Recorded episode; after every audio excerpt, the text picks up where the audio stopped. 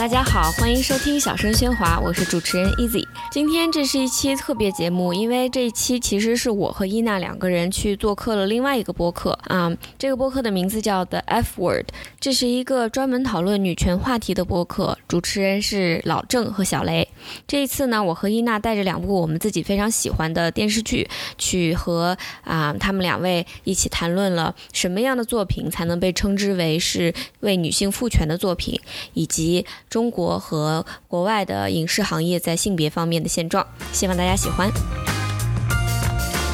大家好，我是小雷。大家好，我是老郑。我们今天又有一期合作的节目，呃，也是我们非常爱听的一期播客，对，叫做小声喧哗，耶！欢迎他们两位，先入个场。对对对，大家好，我叫 Easy。大家好，我是伊娜。谢谢老郑邀请我们来上你们这期节目，尝试勾搭了很久，就是想想了解一下你们做播客的经历哈。你们是从什么时候开始呃凑齐了这几位非常非常棒女？女生，然后开始做小声喧哗这个节目呢，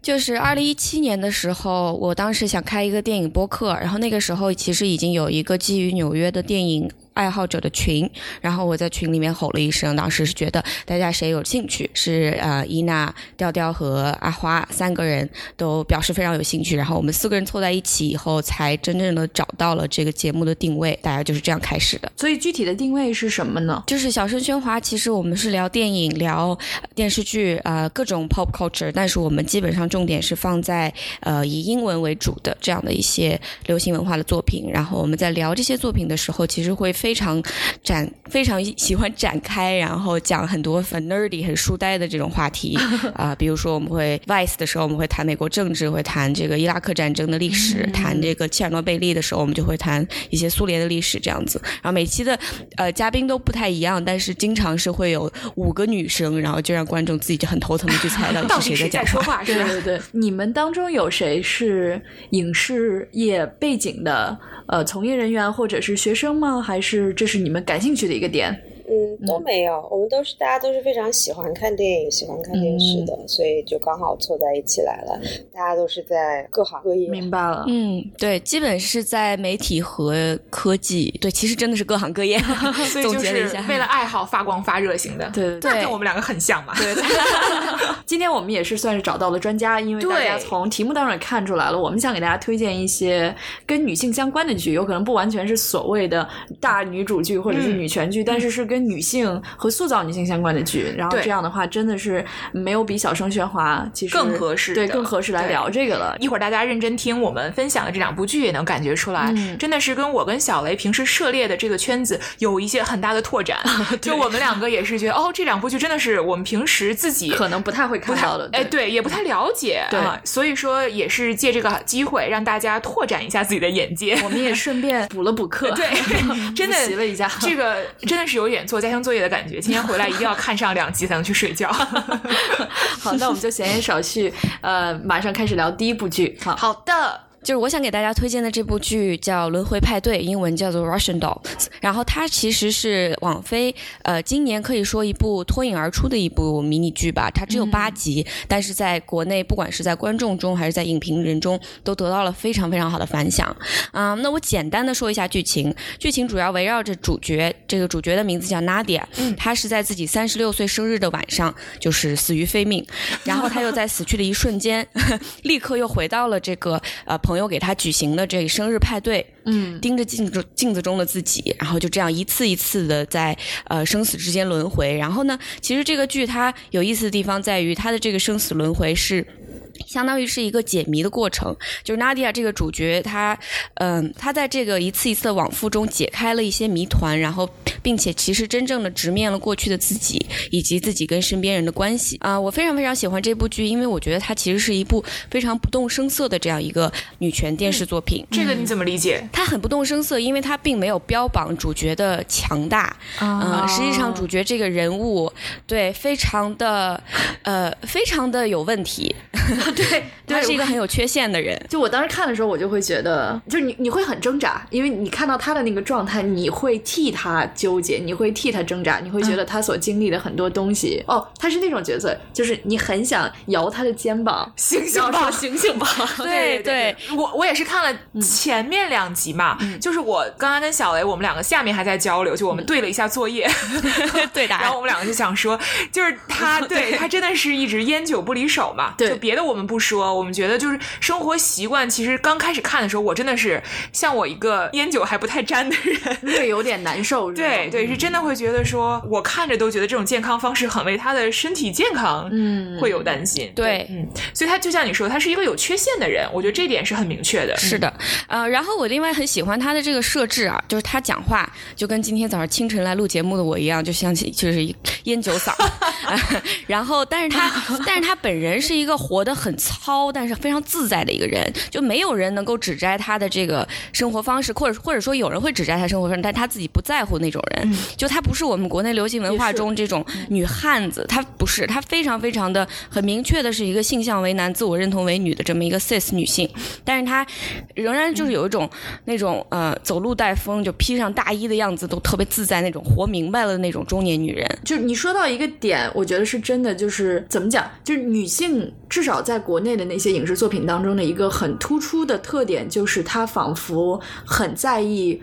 其他所有外界的看法，对，就外界对他孩子的看法，对他自己的看法，对她。那个伴侣的看法。有很多社会的条条框框束缚下，对，但是但是这个角色确实是没有，对，就是他不是很 care 外界对他怎么看，对他演的很自然，就觉得我我就是生来就是这样的，但其实这点要做到非常困难，嗯，然后呢，他的这个态度，其实你就像你们两位刚刚说到他这种生活方式的不健康呀，甚至包括这个剧里面他对性的这种非常不在乎的态度，也让我觉得呃是为剧情服务的，因为。因为他就是一直以来用这种外界的各种因素，相当于有点来麻痹自己，来掩盖自己童年的时候受到的伤害。这其实是他一种身上已经就是欠了一屁股的债，但是都没有去解决，就硬是硬着头皮往前走，一副勇往无前的样子。我觉得非常，我就非常喜欢这种类型的人设，因为。即使即使是在欧美的电视作品里面，也很少见到这么一位浑身是刺儿，但是让你怎么都讨厌不起来的这样一个女人。就是这点让我想到了《BoJack Horseman》的呃男主角，就是那匹老马，他也是各种就是每天都是抽烟酗酒，其实都是为了掩盖自己。有有有遥相呼应的感觉。对对，总结一下哈，我觉得伊娜讲的也是跟我们说，就是包男性其实还蛮多这样的角色的。哎，对，然后这样的角。角色其实也不不影响我们去爱这个角色，然后我们其实也明白这个角色是丰满的。但对于女性来说，我们其实呃现在能走到的一步，就是让她是一个光鲜亮丽、无所不能。就只有这样，我们才能去对她才能做主角，对吧？我们很难去说一个主角是有问题的、有缺点的，甚至说他都不只是有问题，他不是说我是一个基本完美，然后有一些某种问题，他是基本上有很大的问题。对 啊，但是他仍然可以做主角。我觉得这个是一个。这部剧能够让我觉得它站出来的一个很很重要的点。嗯，我想再提一点，就是说，一般来讲，我们提到女性，她的她的作用一般是基于男性来定义的。比如，她拯救一个脆弱的、有缺陷的男主，这是非常常见的一个套路。对，或者她被拯救。那么，在这个剧里面，它有意思的地方是，Nadia 既拯救了别人，又被拯救了。可是，她整个这个人，她的需求，她的身上的戏剧冲突，完全不是基于男人展开的。这是为什么？你的主编、编剧、导演全部都是女性的时候，会有这样的故事出来。因为女性主角她不是想要去找一个呃，找一个浪漫的伴侣，他也不是想要平衡职场和家庭，也不是想要反抗这个行业同工不同酬这些代表性的问题。就这些主题都是。其实基于呃女性在男性社会中的角色而展开的这么一些呃故事情节，这个剧里面全部都没有。它是一个非常自省的去看自己作为一个女人内部她的这种精神性的冲突，她的这种存在主义的冲突。然后呃，就所以我就觉得可能是因为嗯，我我不是认为就是性别决定论，就是男人肯定写不出这种问题，而是我觉得当整个一个。Writers room，你的写编剧全部都是女性的时候，大家之间交流会有种捷径，因为你们有共同的需求，有共同的感受和共同的作为人类的经验。这个让我想起来，我之前看了一部剧哈，我是真的是临时想起来的，也是一个美剧，然后是讲的一个非裔美国女性的故事，名字叫做 Insecure，就是不安全，然后讲述她的不安全感。哦，我一直很想看那个剧，真的超级好，我非常推荐。又又安利出了一部剧，对，这个真的是就编程之外哈，今天今天计划以外对的，就就但你刚刚提到的，我这我没有从那个角度去看过，嗯嗯，这个叫哦《轮回派对》这部剧，我没有从那个角度去考虑过，因为但是你说的很在理，就是它不是一个在一个大的架构之外的。这个剧，感觉有点荒诞离奇，就是因为它从我们所谓的这种社会架构里面出来了，嗯，但是这个恰恰是它做的嗯有意义的一个地方，就是我仅仅是把女性是谁。女性的自我挣扎给讲出来，我不需要把它设立在一个非常大的社会社会社会结构下，就是这个单独问题的存在本身就有讨论的价值，然后它也有变成一些艺术形式的这样一个价值。没错，然后这个概念，如果我们把它换成男性的语境的话，完全是 OK 的，或者说是存在的。嗯，但女性相对女性相对就是比较少。而且这个剧就像你刚刚说的，你没有意识到你在看的时候没意识到，这是这是就是为什么它。非常的颠覆，但是又非常的自然。嗯，这些人物本身，它就自然而然服务于人物和剧情，所以我就我就看着非常舒适，我就觉得这部剧是写给我看的。他不是为了说我要展示一个大女主，对，而硬凹一个大女主。对，他不是为了说我要颠覆男性女性，让你觉得这是一个所谓的女权剧或者什么啊，来去把男性女性的角色置换。他的。逻辑都是自洽的，他的人物剧情都是合理的。没错，我觉得越聊这个剧好像越好了呢。嗯，是的。嗯，这个剧里面，而且他的爱情是有一部分的，但他这个爱情对这个人的重要性就跟吃饭一样，就是他就是你生活中的一部分而已，而不是像这种 嗯很多大女主的剧叫恋爱脑，恋爱就大于天那种感觉。就是没有恋爱，这个人物其实是无法进行下去。爱没错，就是主线嘛。对，爱情一般都是国内剧体剧的主线。对，好，那我们下面来让伊娜介绍一下，她今天想给大家带来的剧是哪一部呢？嗯哼，啊，我想跟大家介绍的这部剧叫呃《The Expanse》，我觉得是一部科幻神剧，真的是神剧，苍穹浩瀚。很多人在网上说这是啊《Game of Thrones》权力的游戏，只不过是太空版。然后呢，这部剧它本来是啊 Sci-Fi 电视台的剧，然后呢，后来是啊出了三季以后没有再续，之后被 Amazon Prime 给接盘了。嗯嗯，网上传言是 Jeff Bezos 本人特别喜欢这个剧，然后呢，当时特别生气，被 Sci-Fi 给抢走了。有钱人的对 就是不一样啊！我喜欢的剧，对，然后现在自己我买下来。这个第四季马上要在今年年底出了，然后它这个故事的设定是在讲两百年后的未来，人类殖民太阳系，所以呢，就是地球跟月球是一个体系，然后呢，啊。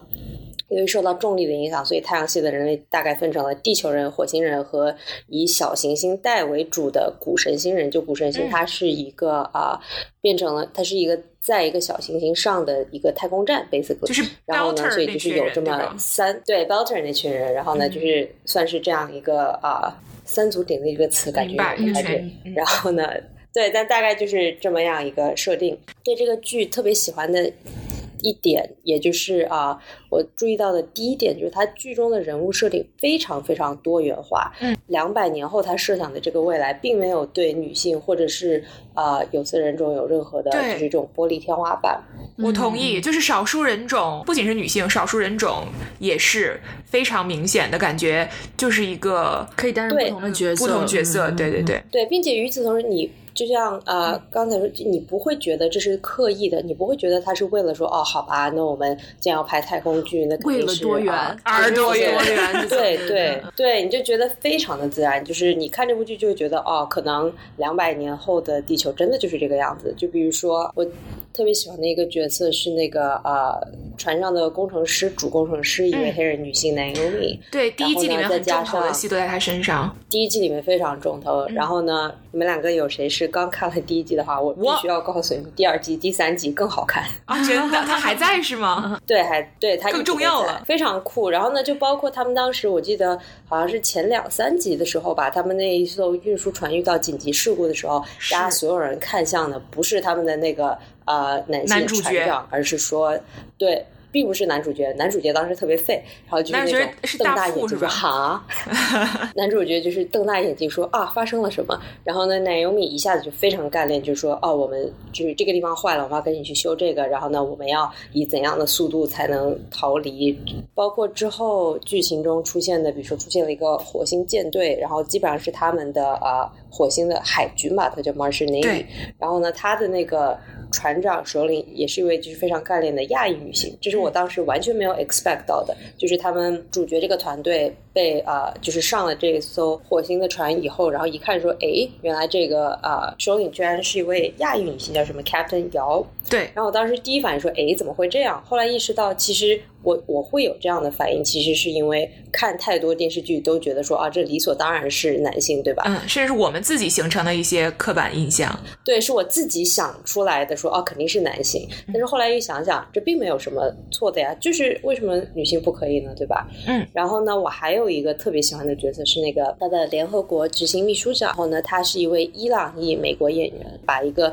政治家的那种各个方面的啊，就是跟不同的人协商等等，就他。That. 演的非常好，他就是一个呃，权力上非常有手段，然后也是一个呃，明显能自己做决定，在政治上很有作为的一个人。这种形象就没有任何好解释的，就是他，这就是他，对吧？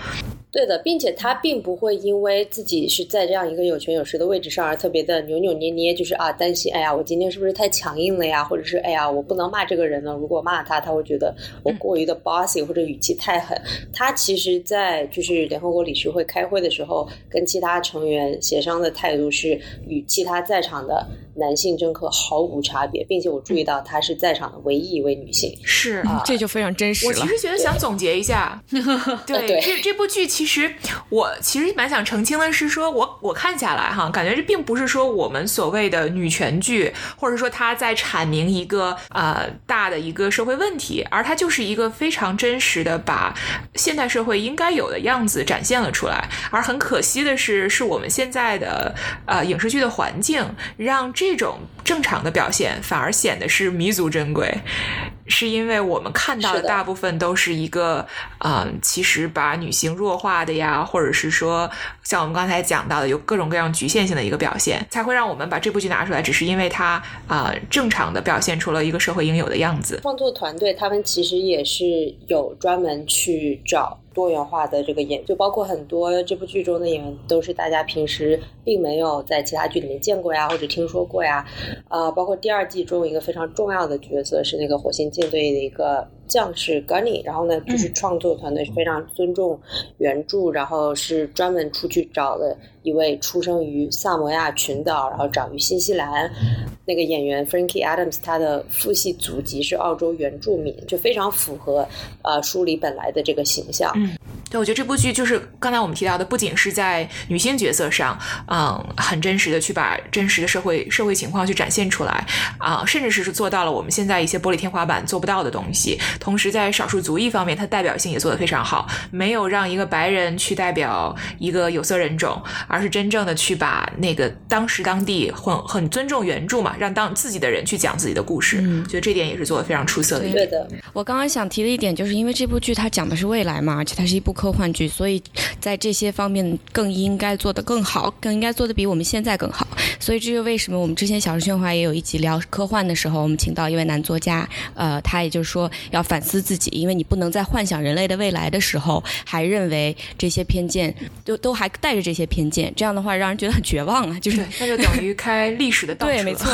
或者是说就是。这个主动权应该是在我们现在生活在当下的这个人的手里的，就是我可以设想未来是一个方面的，我同时也可以设想未来是另一个方面的。是我对未来的设想，某种程度上就。驱动了我们将会往哪个方向发展。非常对。所以，如果我们更多的去设想未来，是像苍呃《苍穹浩瀚》这部剧这里面这样的话，那有可能我们的将来就会朝那个方向发展。呃，然后很，但是如果我们设想的未来是《三体》里面那样的话，我们将将来的这个男女关系真的就会 性别的角色真的就是一个非常糟糕的性别的角色。对，已经背负了历史。呃，说到这个，我又想到中国特别红的一些影视剧，都是在回看过去，对吧？就在写清朝或者写更早。那么那个时候对女性的压迫就是非常理所应当了。你是所谓的还原历史，但是我们一一遍一遍不停的在用那个古代人的价值观去呃。向我们现在的人灌输，它到底起到一个什么样的作用？这其实也是挺值得我们去思考的一件事情。而且我觉得，其实反观历史的剧有很多，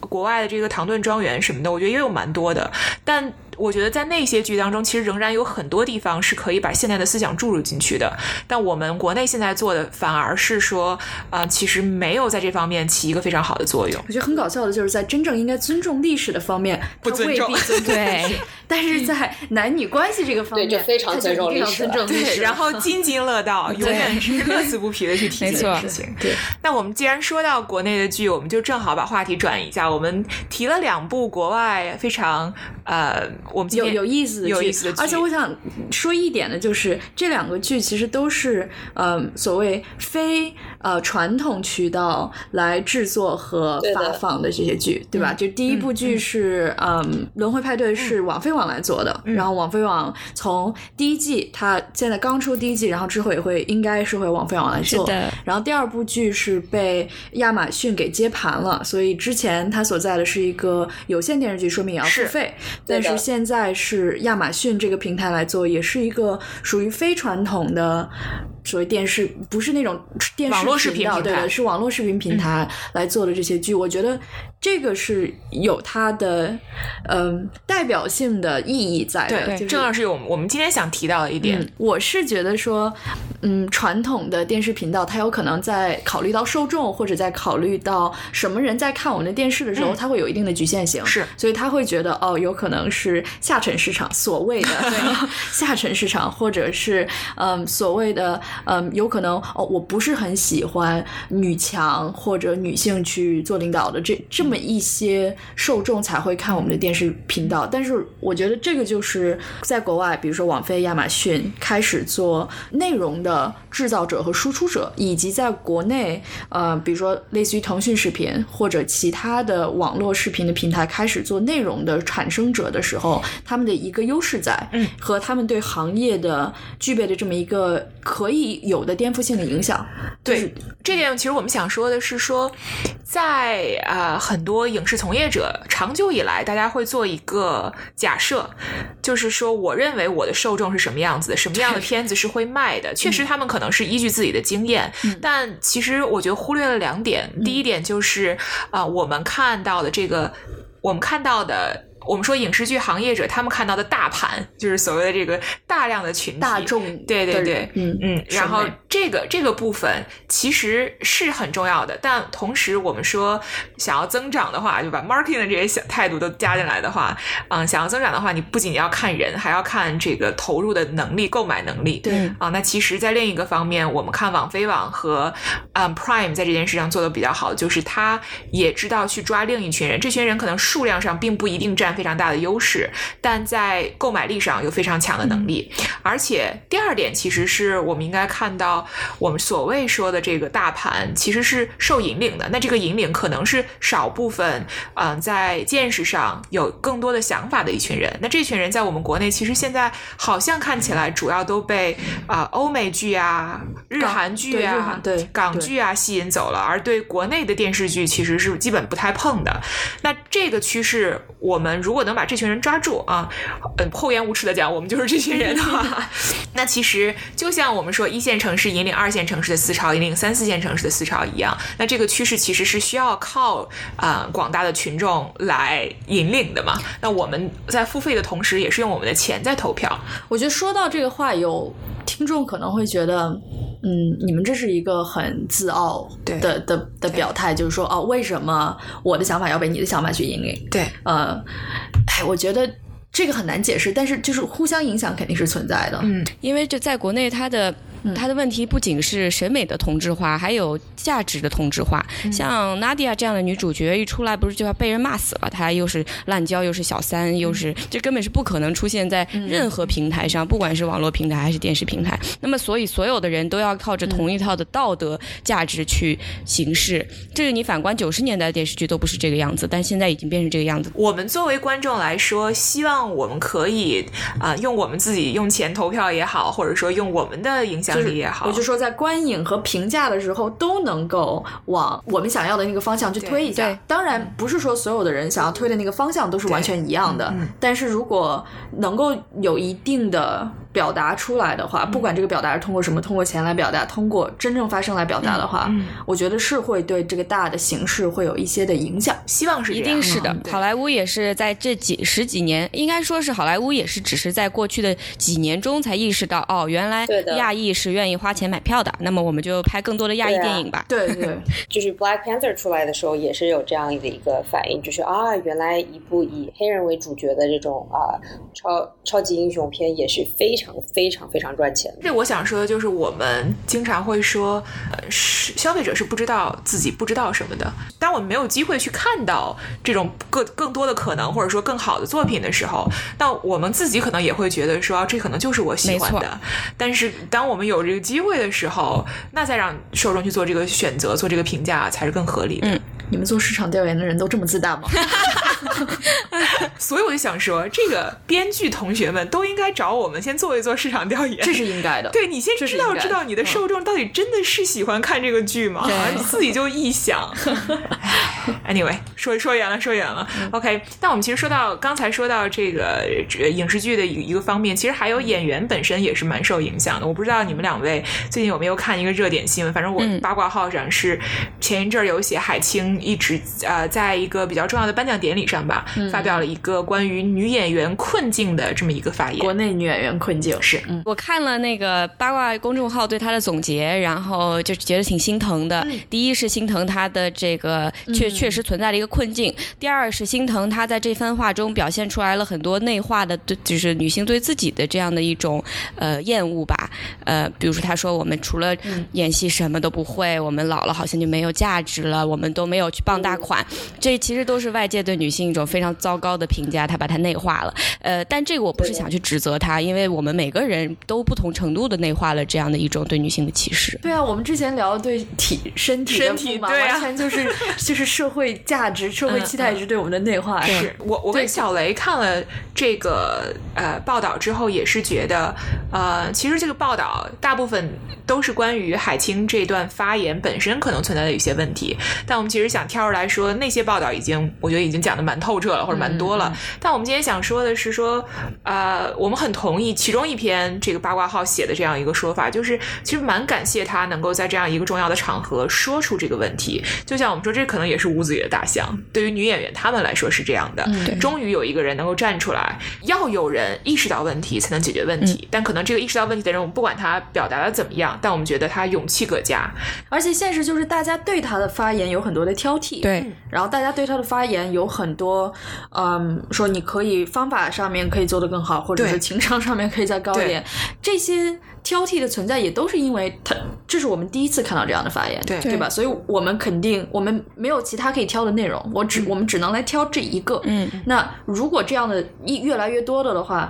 平均每一个发言所需要承担的那个质量就没有必要那么高，对吧？所以说明还是太少。所以现在在只有这一个的情况下，每天就是重视点着这个，对对对。所以我们想说的是。发言的质量其实不影响这个发言的重要重要意义，而且就是我们也要承认，大家都有的时候会有一个指责受害者的这么一个倾向，就是你需要是一个非常完美的呃受害者，你在表态的时候你要啊冷静，你要客观，你要就真的是做到完美，我才能同情你。其实这个这个标准有点高了。呃，我们看着国内的影视圈，呃，意识到这个问题，其实美国的影视圈也是一样的。大家这个最近闹得轰轰烈烈的这个 Me Too 运动呀，也是从纽约好莱坞开始的。包括去年的奥斯卡，嗯，非常著名的就是呃一位资深的演员，他上台说，我们需要一定要就是雇女性的工作人员。只有幕后的工作人员有越来越多的女性，我们才能够真正的从内部改变这个行业。那么，我觉得，呃，我们他刚他说的是同工同酬，对他说的同工同酬，是说是如果你要雇女性的话，你一定要给对对男女性一样的工资，同样的岗位就要哎，对对对，同样的岗位同样的工资。然后，呃，我们现在也越来越看到更多的女性导演了，就是女性导演是最最最少的，女性编剧还多一点。嗯，那么如果在国内我们只关注演员，这是一个好的开始，但是其实更多的要关注这个作品背后的呃工作人员呀这些。说着说着就已经这个半个小时，对，半个小时过去了。那其实本来我们在想这期节目的时候，我跟小雷也准备了两部我们想给大家推荐的剧。我想给大家讲的是《非正常死亡》，小雷想给大家分享的是《大小谎言》。我我说一句，《大小谎言》的第二季有梅里尔斯特里普，请回去看吧。就是真的是 我必须要哎，太好看了，真的太好看。了。对，就是梅，就是梅姨的那种那个演技，我都不知道怎么形容这个演，真的是出神入化。就包括五分钟内，他可以从一个非常 caring、非常温柔的一个奶奶，然后呢，下一秒就开始就开始爆发了。去补课，去补课，对对对，mark 下来，好好看。那我们今天因为时间的关系就没有办法在这里分享了，但是未来可能希望我们有更多的机会能够跟小生合作。非常非常感谢今天小生来我们的节目做客，我们会把小生的节目链接放在我们今天的节目介绍里面，然后也欢迎大家，尤其是对影视剧感兴趣的同学，多多去小生那边，然后了解一下他们看的很有意思的电影和电视剧。谢谢。那我们今天的节目就是这些，非常感谢大家的时间，也非常感谢小生来做客。谢谢两位，好，谢谢大家，谢谢邀请。好，那就这样，拜拜，拜拜。感谢大家收听这一次的特别节目，我们下次再见。